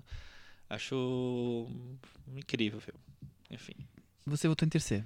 É, o quarto colocado eu já elogiei bastante, é o Porco Rosso. Outro filme Já aí, elogiamos. bem destacado. Terceiro colocado foi o primeiro filme que o Thiago viu. A Princesa Mononoke. Mononoke. É um Mononoke. filme de aventura que eu acho completo. Não sei se ele vai fazer outro filme de aventura tão bom quanto Ele tá fazendo o mais um agora, eu não sei nem o que que é. É Boro the Caterpillar. Ah, eu só eu Boro o Alagado. Vamos lá, vamos, É. vamos ver. Eu, o- Eu acho esse que vai ser mais fofinho do que. Deve ser. eu noto uma diferença entre o, entre o, entre o Miyazaki e o Takahata, o cinema do Takahata, como a gente tinha dito daquela na, na vez que, eu- que a gente fez uma homenagem a ele, logo depois que ele morreu, que ele se transformava muito de filme pra filme, né? Parece que transformava tudo. O Takahata. Transformava, é. É. o Takahata transformava o traço, parecia outra pessoa mesmo. O, o Tubo dos Vagalumes e o, o de Kaguya É, não tem nada Tem a ver. muita e, o, e, o do, e distância. o dos Yamada, que é incrível. Esse eu não vi que traço muda É totalmente. totalmente diferente. É uma crônica de uma família, num traço, enfim, com tom pastel, arredondado, enfim. Mas o, o Miyazaki não. Eu, eu sinto que ele, ele segue um caminho ali com, com temas tem o recorrentes. universo Miyazaki, né? Com temas recorrentes, o traço lembra um filme, lembra o outro, como disse o Chico, Náusica estabelece e os outros vão fazendo pequenas mudanças e tudo mais. Mas na aventura, eu acho que o, que o Mononoke é, é quando ele amplia tudo e chega a um ponto mais, mais complexo mesmo. Acho que é um grande filme. Agora a disputa, quem vai ficar em primeiro, hein? Quem vai ficar em primeiro e em eu segundo? dividiria. Porque eu dividiria. Eu também. ó, no nosso ranking aqui foi um desempate milimétrico. E Mas eu, acho que o- você, e eu acho que você não entendeu, você não leu nas entrelinhas Hum. desses filmes, que na verdade é um filme só. Ah, que começa na infância e segue na juventude. é, é É, um, tipo o universo Marvel. é o amadurecimento dos personagens, que é outra característica do Miyazaki que a gente não falou. O amadurecimento dos personagens criança, né? Isso é bem, bem forte nos É- filmes dele. é bem forte, isso acabamos É escapando. o Coming of Age, né? Come of Age. O segundo colocado, O Amigo Totoro. E o grande filme pra varanda é A Viagem de Shihiro, como o nosso filme favorito. Cris, você tem alguma coisa pra falar aí de Shihiro? Não. Não. você falou que ia falar dos dois Você primeiros, tem, um, pra, você tem um filme preferido, Cris, do Miyazaki? Eu gosto mais da Viagem de Chihiro. Um pouquinho, frames. Mas eu, eu, eu, eu- gosto mais. Eu acho que eu também tenho essa sensação de que ele é. Sei lá, ele, ele, ele te espanta logo no começo, ele te joga com, num lugar, num clima, ele te cria um, um- todo um cenário tal, todo um, um clima de fantasia. Ele eleva a enésima potência tudo que eu acho que ele já tinha construído no- nos outros filmes. Gente, eu tô. Eu, você falou, eu tô louco pra rever todos rever, agora. Nossa, rever eu- eu- eu, eu acho, eu acho que Amanhã não- vamos é, marcar aqui todo mundo em casa vendo Shihiro? Eu acho que numa comparação Beatlemaníaca, o Agora eu vou Totoro- adorar isso. Totoro é Rubber Soul e Shihiro é Sgt. Peppers. Oh! Acho que sim, acho que você definiu muito bem. É isso mesmo. E o Revolver? Mononoke é Revolver. Isso, isso já entrega. É isso. O Shihiro é uma loucura, né? É um delírio. Não vamos ficar aqui o resto Não, o White. Album acho que devia ser uma coisa mais, mais maravilhosa, mas um pouco descentralizada. ali. Acho que ele não fez o White Album. Quem sabe o próximo? Quem sabe o próximo. É, então é ser. isso. O White Album seria um filme dele com o Takahata dividindo. Nossa! Nossa, verdade. A relação dos dois eu acho muito legal, né? Porque assim, o, o, o Miyazaki, ele foi mu- muito tempo, ele foi roteirista dos filmes do Takahata, até que ele resolveu, de- depois de muito tempo, dirigir. E ele dirigiu é, muita coisa pra TV, aí ele fez o Cagliostro em 79, e ele demora, tipo, 5 anos, que é uma 84, adaptação, né? É, não, é, não é roteiro É, dele, é um o- personagem que já existia, Cagliostro que é é um o, per- person- Lu- é o Lu- Lupin Lupin terceiro. terceiro, é, é um personagem meio clássico. dos mangás japoneses. É, e o. e teve várias versões. E o Nausicaa ele faz depois de 5 anos, assim. E o Mi- Miyazaki também é um diretor que ele, ele, ele faz mangás também, né? O Nausicaa tem um mangá, eu acho que tem. Não sei exatamente quais os, os filmes dele que tem mangás, mas tem vários que ele, ele é, fez o mangá primeiro e depois ele fez o, Pro cinema. o longa. E aquele, sempre aquele trabalho manual, né? Aquela coisa. Por isso que demora anos e anos pra ele lançar um novo filme. E também dele. porque ele tá velhinho, né? É, mas, mas desde o começo, ele É, cinco anos, que ele é. ficou cinco anos desenhando aquele filme, Não, né? o Praticamente. do, do Shihiro pro Castelo Animado são seis anos, eu acho, né? Que um é de 2000 e... Não, são, são três, Três anos. É porque no Brasil foi lançado dois anos depois. É, mas 2000, 2004. Mas do Castelo Animado pro Pônio são quatro anos. E do Pônio pra o Vidas ao Vento são cinco anos. É, então é, ele tá aumentando é- o intervalo. é E eles têm um ritual lá no estúdio que é anunciar, chamar a imprensa pra anunciar o próximo projeto e já avisar quando ele E vai pra ficar dizer que pronto, vai e acabar o estúdio. adiando, adiando, adiando. Parece É o metrô de São Paulo, né? É, e eles, ta- tal qual nosso Steven Soderbergh, eles, ah, a cada dois anos ele falando, ah, vai acabar, É, é, é. não Isso. deu, não é, Miyazaki não, tem esse não momento tá aí, rolando, vamos encerrar o, a conversa desse jeito. a conversa. Vamos falar então de Realmente Duplo agora, senhores varandeiros. É Filme nóis. François Ozon. Falamos de François Ozon já na varanda. Já? No episódio número 79. Acho que a gente já deve ter falado umas cinco vezes no mínimo. né? Será? Talvez, Ele mas de um filme, filme- dele foi no 79, Varanda à Francesa. Que falamos sobre. Aham. Foi um- falamos sobre o cinema francês que é lançado recentemente, papinho sobre o cinema francês atual e demos destaque a Frantz. Mas na verdade teve mais vezes, porque quando eu, quando eu e Cris viemos de, de San Sebastião também falamos de Frantz. O Thiago, como sempre, tem razão. Não, mas não Então- teve outro filme dele nesse não, período? Não, Só Só Franz? Frantz. Só Frantz. Mas ele é o diretor de Swimming Pool, Potiche, 5 por 2, Tempo que Resta, Oito Mulheres, Angel e assim sucessivamente. A gente já falou, como eu falei, a gente já comentou de cima dele, mas rapidamente. Ele é um cineasta bem irregular, né? Ele não é um cineasta que emplaca todas e também não é um cineasta que só faz filme ruim. Eu tenho, eu tenho filmes que eu gosto bastante dele e outros que eu não gosto bastante. O que ele diz, Michel, é que ele não gosta de se repetir. Muito bem, mas ele Cada se filme repete. pra ele- é, mas ele viu? se repete. Eu também acho que ele se repete. E esse de hoje é o melhor exemplo disso. Tá, ele diz que não gosta de se repetir e que ele faz filmes que a intenção principal é não deixar ninguém indiferente. Você pode amar, você pode odiar, mas ficar indiferente aos filmes dele você não vai ficar. Ó que você consegue, hein? O Lars von Trier também pensa assim. Angel, por exemplo, eu fiquei Gente, bem Michel, diferente. você tá contestando o cara. Eu tô Cada contestando! dele você diz que não tô é isso. contestando, ele, ele está, ele está vendendo uma fake news. Tá bom, tudo bem então. Vai falar isso lá pra ele. Acho que, acho que eu vou falar pra ele. Vai, manda um e-mail pro. Ele faz algumas comédias, ele faz alguns thrillers, né? Algu- Alguns thrillers eróticos, digamos assim, como, como o caso de Swimming Pool, como o caso desse daqui. E ele vai navegando por esses universos, tirando o Angel, um filme ou outro que ele. Angel é um filme clássico, né? Aquela coisa de filme de época. E aí, Chico, você gosta do Ozon? Eu acho que. É, eu gosto muito de uma característica que ele tem do no, no cinema dele, que é o seguinte: ele é um diretor que ele mimetiza gêneros outros filmes, outros estilos, e ele trabalha em cima do pastiche. Ele, ele não tem nenhuma vergonha, eu acho, de, de, de fazer pastiche. Então ele faz pastiche de thriller erótico, ele faz pastiche de comédia é, farsesca, ele faz pastiche de. O Angel, por exemplo, é um pastiche dos romances de banca de jornal. Então, Sabrinas da vida, Ele, né? É. E eu acho que. Hoje não tem mais Sabrina, né? Não, mas antigamente. Que mundo né? chato, não É, tem mais revista perdemos. Sabrina, nunca li, mas enfim, é, deve ser legal. Minha mãe lia quando eu era criança. Lia, olha É, só. lembro de ver na Cadu dela. E eu acho que, pra mim, essa é uma hum, característica do cinema dele que é muito. é, hum, não queria usar essa palavra, mas eu acho muito verdadeira, muito. é, ele, ele assume muito que ele acha tá honesto fazendo uma, uma é est- está se referenciando a alguma coisa anterior. E eu acho que ele faz isso e, no geral, eu termino achando interessante o trabalho, mesmo que não, não goste tanto do filme. Eu acho que ele tem uma assinatura, e a assinatura é ser o pastiche do pastiche, na verdade. Muito bem. Nossa, Chico. É Thiago, fundo. Thiago- Não sei como falar depois disso. Não, sabe por quê? ele meio. Uma assinatura que é, a- a- na verdade, a assinatura copiada de outra assinatura rasurada com uma canetinha Eu vou, vermelha. eu vou em breve, eu vou, eu vou desenvolver.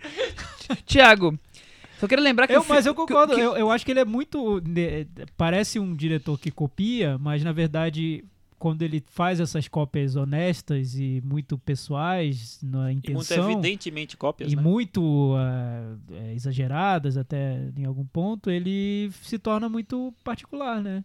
É, o- você reconhece como sendo filmes de, do Ozon. O problema que eu acho é que tem outros diretores que fazem isso e que são muito superiores a ele. E o melhor Hum, exemplo é o Brian De Palma, que eu acho bem. que é uma referência dele e que faz isso. O cinema do Brian De Palma Ele- tem essa história Ele do quer ser um Brian De. Palma francesa em muitas, É, muitas e- vezes. Não sempre, porque ele faz algumas Não, comédias, é, então muitas não. outras coisas ele faz, mas o Brian De Palma acho que ele quando ele vai fazer essa referência, por exemplo, ao Hitchcock, ele ele faz essa se- ele dá esse segundo olhar de um jeito que eu acho muito mais marcante, é muito mais acentuado esse essa ideia do do olhar de segunda mão, de propósito, sabe? Que o Ozon tenta fazer, mas às vezes eu acho que ele, é- ele, é- ele, ele acaba querendo ser elegante demais. Sim, sim. Muito Então, detalhista. Eu, eu acho que faz totalmente sentido o que você está falando. Eu acho que o, o Brian De Palma é um cineasta do pastiche. Eu acho que ele, e o principal é, é- Nome eu até dessa- quando eu escrevi dessa- sobre o filme, eu acho que ele é um tipo um fotocopista do, do Hitchcock. E eu acho que ele eleva, porque ele é um grande diretor. Ele é um, um diretor que tem um senso de espaço muito grande, sabe compor uma cena muito bem, sabe trabalhar a imagem, trabalhar a montagem. Eu acho um puta diretor. Só que eu acho que o Ozon é diferente porque ele faz um, um pastiche em cima do pastiche. Então, pra mim, ele faz. No Amante Duplo, depois a gente vai entrar, eu acho que ele faz um, um pastiche não do Hitchcock, de um thriller do Hitchcock. Ele faz um pastiche do pastiche do De Palma. Entendeu? É o terceira mão. É um terceira, Terceira mão. mão, Terceira boa. demão. É. Acho que se o De Palma, ele, ele é- por mais que ele esteja fazendo um filme B, às vezes, num Vestido de Matar, por exemplo, e tal, e ele eleva, porque ele faz um. eleva o, o, é, o estilo de cinema dele é um, um- muito mais rebuscado nesse sentido de pensar a imagem. E não é um filme dif- não é um filme rebuscado no sentido de ser difícil, chato, eh, distante. É um filme é, de encher a tela, é isso que eu queria dizer.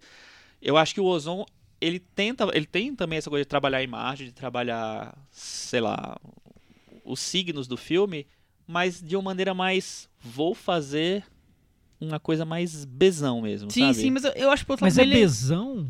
É isso, isso Mas ele é- esse ponto. Mas eu- ele é eclético, porque ele é besão, ao mesmo tempo ele quer ser todo É- rebuscado, é, então, e ele, não sei, ele é o fica que, nesse o que eu acho universo que que, não falta vai... é o, o besão. Eu não sei como vou explicar isso. Então, mas Eu acho que ele tem, tem- na imagem ele tem um tratamento que, é, que é, às vezes é tá muito enquadrado no que a gente espera de um cinema de arte francês, Sim. só que no conteúdo não. Exatamente. E aí então fica você essa tem, mistura você meio... tem esse cruzamento Eu acho que é um diretor que- miscelânea. que trabalha o kit. É, assim, todos os filmes dele têm um uma pegada kit, por mais que ele tenha algum, sei lá, algum estilo, é, não sei, não sei, não, não Mas sei, não, é um kit, vou- um kit um, um kit reserva cultural e não Cara, um kit cineolido? Eu acho que tal- talvez ele tenha se tornado, mas ele teve uma fase que não era. Tão, Mas eu tão lembro, eu lembro pose. de todos os filmes dele, até, Ah, por sim. exemplo, Post- Potiche. É, mas por exemplo, sobre a areia. É, o É, iniciozinho. O iniciozinho. Até o swimming pool, eu acho que era. O swimming pool já, já flertava bastante com esse, essa boutique que você está Exato, colocando aí. Você usou uma boa palavra, eu acho. E ele. Boutique é uma Um cine ótima. boutique. Um cine boutique. E aí ele depois se encontrou, por exemplo, dentro da casa é um roteiro boutique. E, tá tudo dentro desse É universo de boutique bonito. ou é botiquim? É, É boutique. Tá, tudo é bem. isso. mas, mas, por exemplo, eu vejo como o Chico tá falando, Oito Mulheres, que é uma comédia. Tem Mas de ainda assim é um, pastiches. filme, é um filme de arte. Pastiche. Sim, mas é, é com, com certeza. Por exemplo, o filme dele que eu gosto muito, que é o Rick, que é um filme sobre um bebê que tem asas Uhum. e vai voar. É uma fantasia, mas pode ser exibido em cinema de arte tranquilamente. Tranquilamente, não vai sim. assustar ninguém. Porque tem assinatura do ozônio é, ali. então, é, tem até tem uma, um, os personagens lembram um pouco personagens do Dardenne. Então ele, ele joga com esses é, signos de cinema de arte, eu acho. Sim, mas eu acho também que ele é um cineasta querendo se reencontrar. Acho que ele Tanto já te- que teve uma fase mais Duplo- res- respeitada, que agora ele tá tentando se reencontrar, eu acho. Pois é, mas o Amante Duplo foi exibido na seleção oficial do Festival de Cannes. Sim.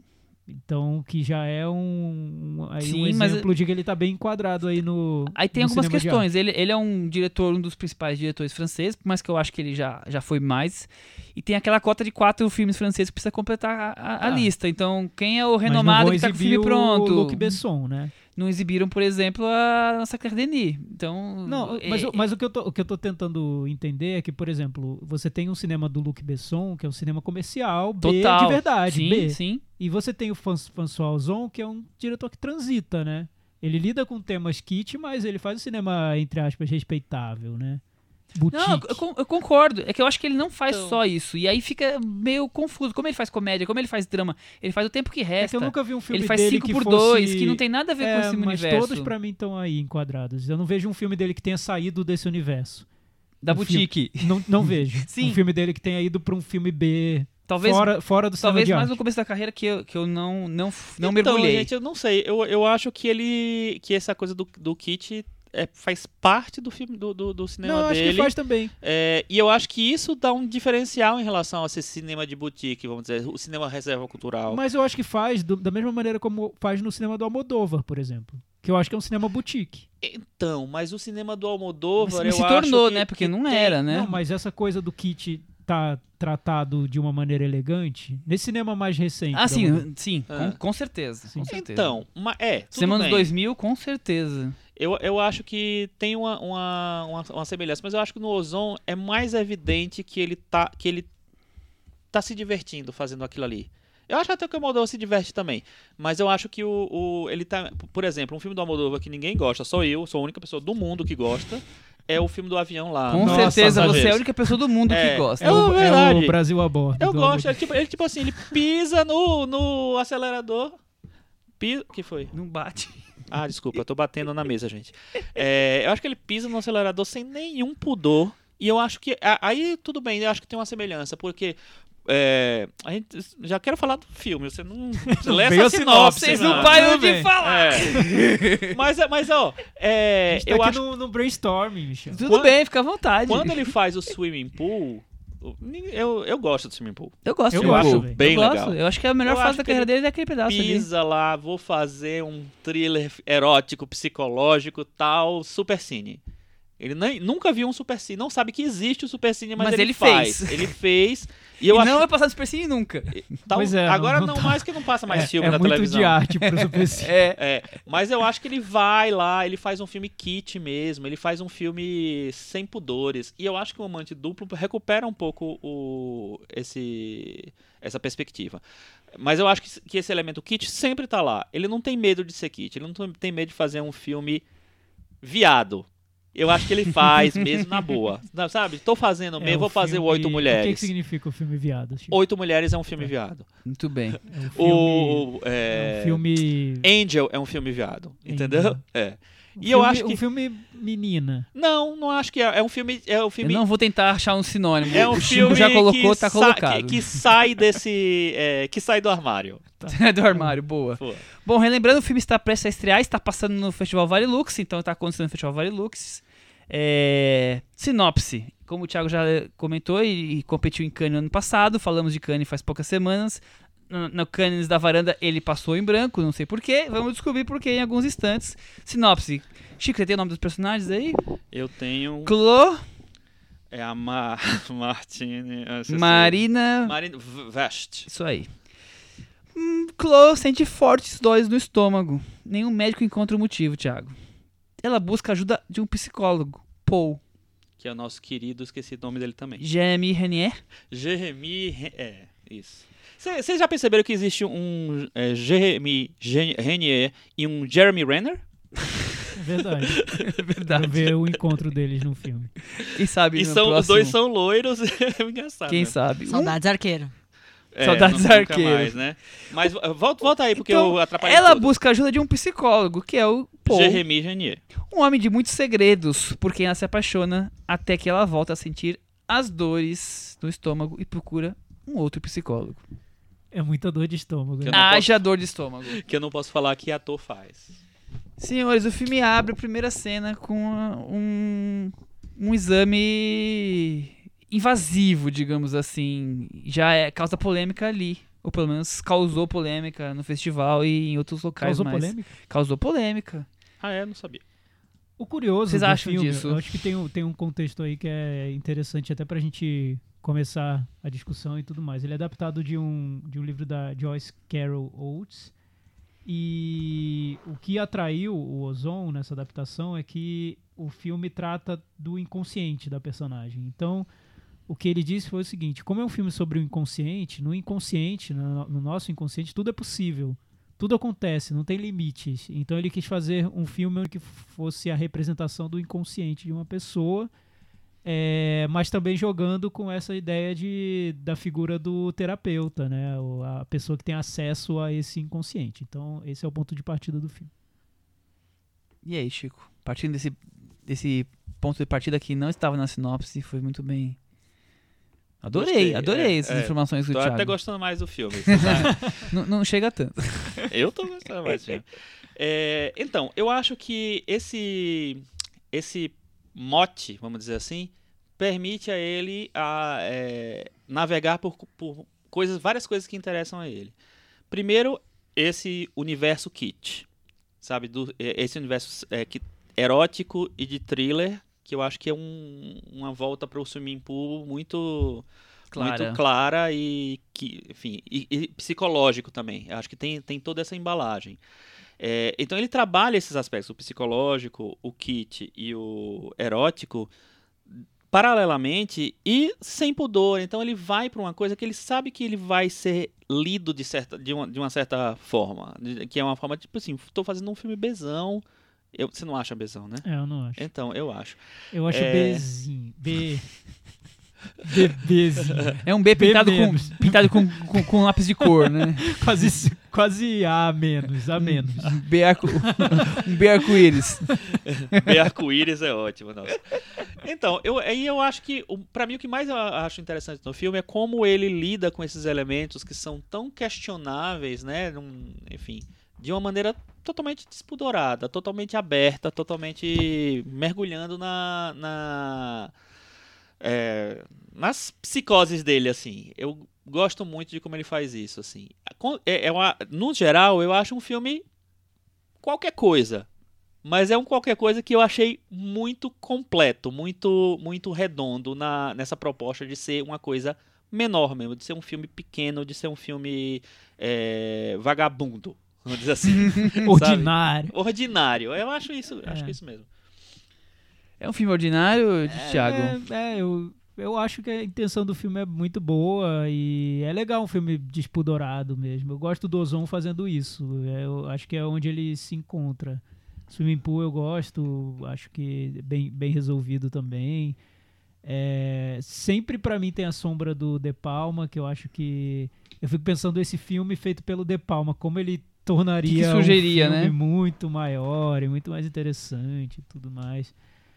É, porque, é... É- por isso, ele é o pastiche do pastiche. É, É. o- essa história de. O de- De Palma e o Verhoeven, né? Verhoeven Fiquei pensando também, no, no Verhoeven que o também. Verhoeven faria ali. Essa história de, de lidar com o inconsciente da personagem é liberta por um lado, mas por outro deixa tudo. do- a falta de limites é tamanha que o filme poderia ser qualquer coisa. É, e quando, você desco- quando eu isso- descobri que era isso, isso me eu incomoda. perdeu um pouco a graça pra mim. Isso Saber que poderia ser qualquer é, coisa. Porque você não, até que ponto que a personagem não sabe o que é realidade é uma coisa. Até que ponto o filme trabalhar com você, público, não saber o que é e realidade querer puxar seu e tapete querer toda ficar te dando Uhum. surpresinha toda hora me incomoda. É, eu também. totalmente. Eu achei tru- truqueiro. né? É, muito truquezinho de roteiro. E isso, eu acho que ele vai se, se enrolando nesses truques. E até. No final tá perdido ali. Qualquer coisa que ele terminasse o filme, pra mim tava bom, porque eu já queria que ele terminasse, simplesmente. Mas eu acho que ele aí ele é, tem, tem um romance, como vocês falaram, por trás. é, e eu acho que ele trabalha com aquilo, assim, é com, é com essa lógica do, do filme psicológico, do thriller psicológico vagabundo, necessariamente vagabundo, Uhum. porque assim, é, é exatamente aquela.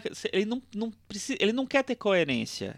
E ele quer, sei lá, é, trabalhar com, com é, elementos me- batidos, mas ao mesmo tempo assumidamente batidos, entendeu? Então ele vai. é, quando ele começa a dar as viravoltas vagabundas dele, para mim o filme faz muito sentido ali. né, né, nessa pouca ambição que ele tem em ser uma obra é, particular. Eu acho que ele quer ser um pastiche de várias coisas. Eu acho que ele quer. Ele, ele assume isso muito claramente pra mim. E eu achei isso tão. Sei lá. Digno. Digno. digno? É, sabe? Eu, eu também Ok, acho ok. digno o É. filme vagabundo, totalmente vagabundo. Mas eu não sei se ele é vagabundo. Isso que me incomoda um pouco. Porque você Porque acha o que ele filme um Vagabundo pouco seria um mais- filme que O- realmente o- seria exibido no. Ti- o Thiago queria um filme vagabundo sujinho. Ele é um filme É, vagabundo exato. limpinho. Ele é bem Resumir? limpinho, ele é Ele, bem eu, achei- eu também acho ele É. bem limpinho. É, é um filme boutique, É. né? Com, com uma, um conteúdo vagabundo, mas Dá pra um filme sentir o clean. Chanel 5 É, ali. dá, perfumadinho, É. lingerie bem selecionada, enfim, aquela coisa. Gente, não tem coisa mais kit do que o Chanel número 5. Não, Chico, então, resumindo, filme vagabundo, vagabundo é 50 tons de cinza. Não sei. Eu acho que o 50 tons de cinza ele quer ter, quer ser uma outra coisa. Não sei. Mas acaba muito vagabundo. Eu, porque, Porque não porque tem essa assinatura do não tem ozon. assinatura, entendeu? não tem, não tem referência. é um- é- eu acho que sim. Eu acho que o, o, o Ozon ele embala é, num, numa coisa. Como você falou, é, pare- é um filme de do Ozon. Parece um filme do Ozon. É um, um- Tem uma embalagem ali. Tanto visual quanto de roteiro, quanto de corpo. O, Ozon, ele costuma escrever todos os filmes dele, né? É, então ele, é- ele tem um domínio completo ali do, de, de- do filme mesmo, da proposta do filme. Eu acho que ele segue muito a risca disso. Tudo, eu entendo é, as pessoas não embarcarem, vocês não embarcaram. E pra mim foi, foi muito é, coer- coerente, assim. E depois, assim, quando eu, eu virei a chave e disse assim: ah, beleza, não quero mais descobrir nada, eu quero só me divertir com essas. Sabe, essa. essas- Entendi, entendi o- espírito que você Mas, pegou Chico, aí. Só agora saindo do filme um pouco indo pro Aham. Ozon. é, essa intenção dele de sempre fazer o pastiche do pastiche, do pastiche, tudo. é, eu lembro de uma época em que a gente ainda considerava o Ozon um diretor que um dia entregaria pra gente uma obra-prima. Ia ganhar palma de ouro em A Cannes. palma de ouro. É. Você acha que isso é possível ainda? Ou se o cinema dele Mas, limitou isso? Sinceramente, eu não sei se ele quer fazer uma obra-prima. Se bem, assim, eu, Eu acho que quando nos ele- anos 2000, quando ele tava ali, Mas era ele esse quer, perfil. Mas acho que ele- agora ou ele o cinema dele virou uma coisa que sei, é tão sub do sub do não sub. sei te responder se ele não quer mais ou se ele não consegue mais, porque o cinema dele foi pra um caminho Pode- é, que não é esse. Pode ter um pouco isso. Por exemplo, eu acho que quando ele faz um filme mais sério, que eu acho que ele tenta fazer, por exemplo, no Dentro da Casa, eu não gosto. Um exemplo, Frantz. Frantz eu acho que é mais convencional. Eu não sei se ele quer fazer uma obra-prima ali. Eu acho que ele faz um. um- Falando em remakes, né? Que falamos é. faz poucas semanas, é outro remake. Exatamente, é. Eu acho que ele tenta fazer uma coisa mais convencional. Eu não, eu não vejo, assim, ousadia ali no Frantz. Não, ali não tem ousadia mas eu acho nenhuma. um filme- Ele gostou da história, quis Mas mesmo contar. assim tem, tem todo um trabalho de, é, de estética, Total, de LPB, total, total. filme antigo, num É. momento diferente. O- eu não sei se vocês, vocês viram o filme, o filme original, que é do. Do Lubitsch, né? Eu acho. Sim, O Não Matarás no Brasil. que é o, é o contrário, inclusive. É, é, é, ele, é o contrário e ele. As- as nacionalidades. E ele vai além em, em algumas coisas. Na, na história mesmo, ele vai além, o Frantz. O.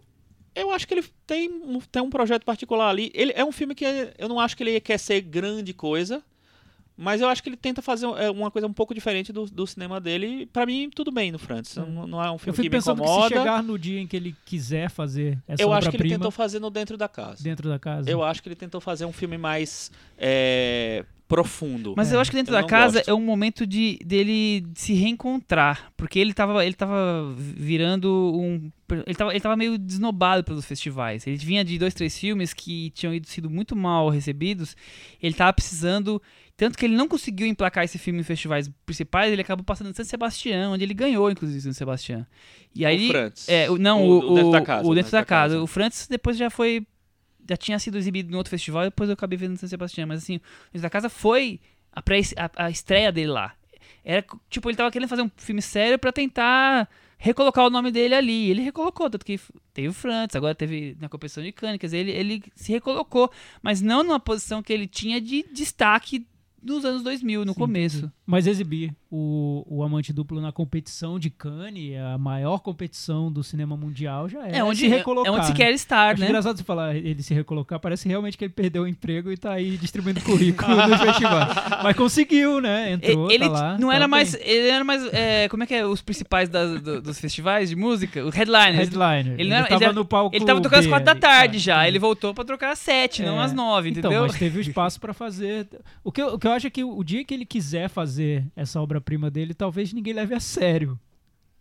Porque as pessoas já consideram o Ozon o cara que faz o pastiche do, É, a ele já terceira tentou. mão do pastiche, entendeu? Ele tentou e não conseguiu. E agora ele ficou com esse, É. esse cinema. Talvez na primeira fase dele, não sei se Swimming Pool ele, ele previa algo grande. Talvez o, o, o Oito Mulheres. Eu acho que Oito Mulheres Oito e Cinco por Mulheres, Dois sim, são sim. filmes mais, mais É, ambiciosos Exato. dele. Oito Mulheres, eu É. acho. Não, eu acho que tem o Gotas d'Água em Ah, Pedras também. Escaldantes, que é um roteiro, um roteiro ou um- uma peça, não lembro direito, do Fassbinder, né? que Ah, ele, pe- ele pega é. e faz um, um filme. Eu acho que aí... Eu acho bom esse filme. Eu gosto também, mas é, eu, eu- realmente eu não sei mais hoje em dia. Eu vi em 2001 esse filme quando estreou e eu não lembro se o se eu gostei mais por causa do texto e tal, porque era o Fassbinder e tal. ou Porque, na verdade, eu nem conhecia o direito o cinema do Ozon, eu tava conhecendo ali, né? Eu acho que eu tinha visto aquele Amantes Criminais que eu acho bem ruim, passou na mostra.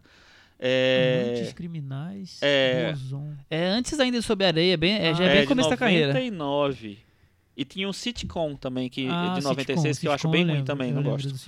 Tem um Mas- ratinho, eu acho. É, mas é, é- é- tem essa época mais é, celebrada dele, que é o Gotas d'Água, que é o Sob a Areia, o Oito Mulheres e o Swimming Pool. Sim.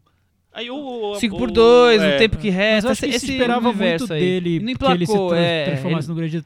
Talvez Então- esse ecletismo dele tenha prejudicado um pouco. Talvez. É, De eu acho querer fazer filmes muito diferentes um do outro e a gente acaba não descobrindo quem é essa pessoa, o que Depois que ele fez o quer Swimming. Pool, ele, ele tenta fazer um... Ele faz filmes mais, Mais sérios. sérios. que eu, eu até gosto. Eu gosto do, do 5x2. É, o Eu gosto do tempo que- gosto eu gosto do tempo que do Eu resta. gosto do tempo que resta. Acho muito bom. Eu acho o melhor que filme Resta. dele, Eu- inclusive. talvez seja o melhor mesmo. Não, eu acho que o Swimming Pool é melhor. não sei. É o Swimming Pool eu gosto. Enfim. E aí, aí eu- eu não embarquei no Angel de jeito nenhum, mas Angel eu, eu acho eu fico bem curioso de Nossa, ver, eu de ver hoje bem em dia, chato o porque o Angel. Angel eu acho que ele tem uma proposta tão arriscada. E ele fazer- leva a ferro e fogo. né? Leva, E eu acho que, leva. mas eu acho que é uma característica dele de levar os filmes a ferro e fogo, entendeu? O Rick também é, um- Ah, é, um- isso eu gosto. é um filme assim muito arriscado. Rick ele não não tem um humor muito muito fácil. Não, não. Nada fácil, na verdade, né? E eu acho que ele vai até ele, o fim ele na pega proposta. o, o- a atmosfera de um filme dos Irmãos Dardenne, mas com um personagem de fantasia. Muito É. de fantasia mesmo. Um bebê que tem asas. Que asas. É. Já passou na sessão tarde, já pode falar. Já pode falar, é. tem tela quente, sei lá, temperatura Talvez se fosse máxima. escolher hoje, eu escolheria o Rick. Olha isso, que foi o filme que foi detonado quando passou em Berlim. É? É. Ah, Porque pobre é um filme muito difícil Eu- de entrar. eu acabei não vendo por assim. conta disso. Foi mal colocado, é? coloquei na minha Na- Excel das expectativas baixas e não vi. expectativas do Excel não, não, não funcionou lá. Tal.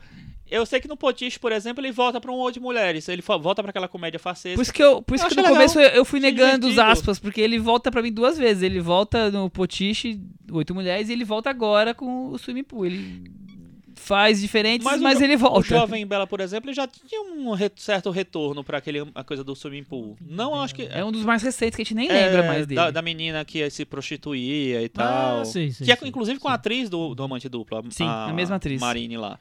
E o- uma nova amiga que eu não acho tão bem resolvido, eu acho que ele também. Começa tão bem e termina. Eu acho que ele, que ele, ele vai também pra um negócio. vai perdendo. Aí é bem kit Vou mesmo. assumir mesmo, né? É o Romano do Rio vestido de mulher o filme inteiro. É. É, Eu acho interessante, não acho bom. tá Eu tudo. acho tecnicamente ele bom. Ele É. faz filmes envolventes e tudo. Acho Sim. que falta uma, algo que vai além da, da, da capacidade de reproduzir gêneros de uma maneira eficiente. Falta um. Um esse algo a mais ali. gato aí, né? E vamos matar o, o amante duplo com o Beta Varanda? Vou matar. Não, matar é uma forma de, de encerrar Foi bom, aqui. Foi bem colocado. É. A gente vai matar o amante duplo. É. O Thiago tá fazendo referência ao desejo de matar que a gente falou algumas semanas atrás. Qual Beta Varanda, Chico Vou Firma? dar seis. Eu vou dar 5,5. Eu vou dar 4,5. Não esperava As menos de As você. notas do Michel estão exemplares Com isso, ultimamente. ele, ele teve 53 do Meta Varanda. Cris, ficou pendurado, Ozon. Que beleza. Recomendações então agora, varandeiros. É, Chico, o que você tem pra recomendar aí? Eu vou recomendar a estreia da semana na sessão vitrine, que é o filme Baronesa, da Juliana Antunes. Ele ganhou a Mostra de Tiradentes, né, 2017, não foi isso? Não sei. Se ele ganhou, ele, não- ele passou lá. Então, e é um filme interessante, é um documentário que se passa na, na, na- numa região muito pobre da, de Belo Horizonte, né? E ele mostra, é, acompanha mais duas amigas, meio que quase o filme todo inteiro conversando entre si, lidando com aquela situação. É, de tiros do lado, né, vida pobre, perspectivas, tal, os filhos que ficam aparecendo o tempo inteiro. Assim. Lembra muito o tema de Vidas Secas, né? Lembra tema, só o tema, claro. é, nada um- a ver os filmes. é, é, um, um- trazendo pra uma coisa. Eu achei muito parecido. Parecido não, mas assim, com semelhanças com a vizinhança do, Tri- do Tigre, que é o primeiro filme do, do Da pessoal dupla. que fez a, Aqua- da Arábia, né? Arábia. Aquária, ó. Arábia que, fez, um, fez um mix aí. é, Arábia que tá em streamings agora. Olha É. só, vale muito a pena ver. E o Baronesa é, é isso, é, é um- eu achei um filme interessante, assim, não acho que ele, nunca ele é um grande filme, mas ele tem momentos muito interessantes. É, retratando, colocando em primeira pessoa personagens pobres, assim, eles não estão, estão em ação, né, eles estão simplesmente sendo, vivendo ali, eles nunca nunca estão fazendo na- nada muito fora do, da rotina deles, mas eu acho bem interessante o filme. Muito bem. E, e aí, Thiago, e você? Eu vou recomendar um filme que caiu na Netflix já há um tempinho e cada vez mais, semana a semana, ele vem é, despertando a curiosidade de cinéfilos Curiosidade. que buscam algo que vá além do nosso cardápio Habitual. corretinho, como diz o Chico, coxinha dos cinemas. Ele é um filme de ficção científica, mas não só isso, chamado Beyond Skyline.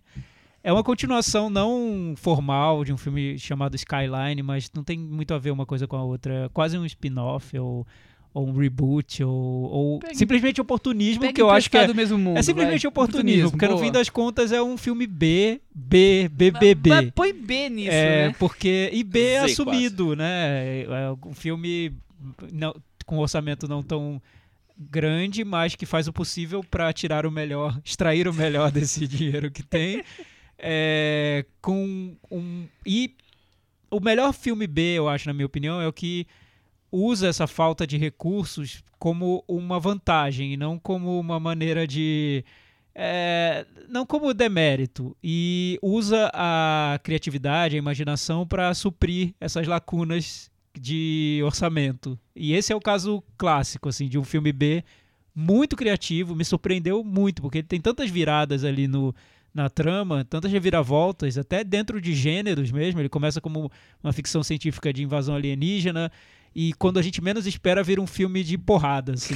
Não sei de onde veio aquilo, mas vem. Descaradamente, É, e vira Alien, e depois ele, ele vai pra, é, começa nos Estados Unidos, depois ele vai parar, eu acho que na Tailândia, Indonésia. Indonésia. Indonésia. E aí fica ótimo, porque eu não esperava um filme de invasão alienígena. É tão clichê a gente ver que os alienígenas sempre preferem os Estados Unidos. Acho que eles gostam de passar no free shop, não sei. Deve Tem, tem algo com a assim, cultura americana. é. Mas nesse não, ele, come- eles começam nos Estados Unidos e vão terminar lá na Indonésia.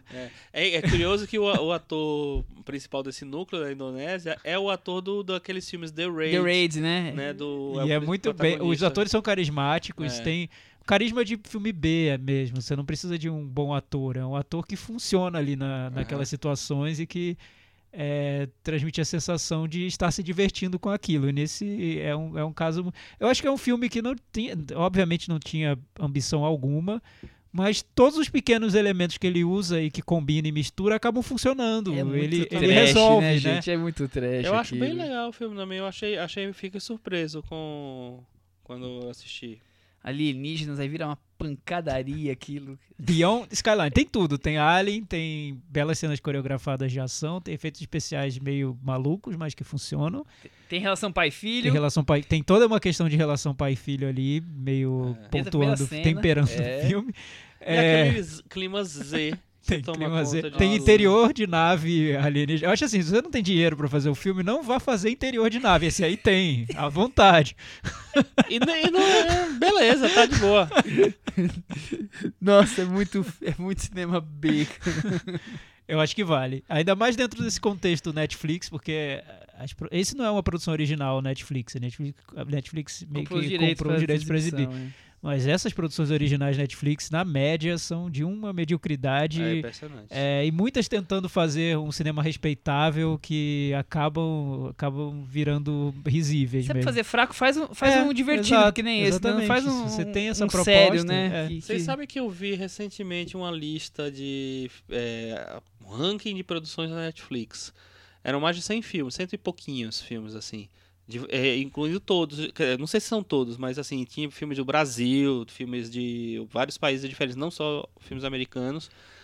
E aí eu cheguei à conclusão que são muito ruins mesmo. no- Ah, assim, a a- até, maioria que, é ruim. até o que eles colocam como os, os principais, os primeiros colocados, eu acho Você a salvar uns boca. 5 da Netflix por enquanto é, é É, muito. a maioria viu? é ruim e, e, é- e viram um de serviço quase, né? Porque a gente sabe aqui no Brasil o que aconteceu é que a Netflix formou um público. Então tem um público enorme que talvez é, num outro momento seria o público de cinema que, que acompanhava as estreias no cinema. Uma parte desse público migrou para a Netflix mesmo. Assim, chega na sexta-feira, vê ele, es- essas pessoas veem as novidade da novidades e no fim de semana matam isso, ou parte disso. Eu acho uma perda de tempo você gastar é, esse fim de semana com essas produções tão, tão irrelevantes mesmo, né? Vendidas como grande lançamento, o grande filme do Adam Sandler da semana.